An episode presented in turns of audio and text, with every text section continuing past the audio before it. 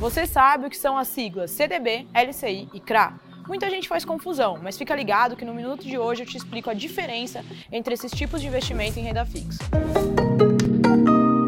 Vamos começar pelo CDB, Certificado de Depósito Bancário. Significa na prática você emprestar seu dinheiro para um banco que te pagará juros. Há três tipos de remuneração por um CDB: pré-fixada, quando você sabe antes quanto vai receber, pós-fixada, quando o papel segue algum índice, e híbrida, que mistura pré e após. LCI significa letra de crédito imobiliário. Os recursos captados por esse produto vão para empreendimentos do setor imobiliário. Os títulos são emitidos por bancos e também podem ser pré-fixados, pós-fixados e híbridos. CRA é a sigla para Certificado de Recebíveis do Agronegócio. Os títulos de CRA são ligados a créditos emitidos por uma empresa do setor de agro. Uma vantagem da LCI do CRA é que eles já contam com desconto no imposto de renda para pessoa física. Já uma vantagem do CDB e da LCI também é que eles contam com a proteção do Fundo Garantidor de Crédito.